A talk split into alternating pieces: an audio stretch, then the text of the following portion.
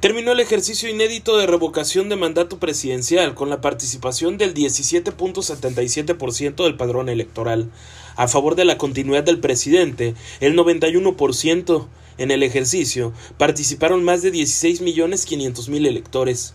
El presidente de México Andrés Manuel López Obrador presumió el resultado, mientras que el líder nacional de Morena Mario Delgado también se congratuló con la jornada de ayer y de paso hasta negó acarreo. Por supuesto, el INE tuvo la culpa. Eh, fuimos a darle ray a unas vecinas de la Unidad Popular Aguacaliente en la eh, agrícola Pantitla. Se organizaron, les cambiaron su casilla y fuimos a buscar su casilla. Normalmente la tenían a tres minutos de donde viven, tuvimos que trasladarnos alrededor de 15, 20 minutos. Pero miren, fue muy ilustrativo el ejercicio, resulta que...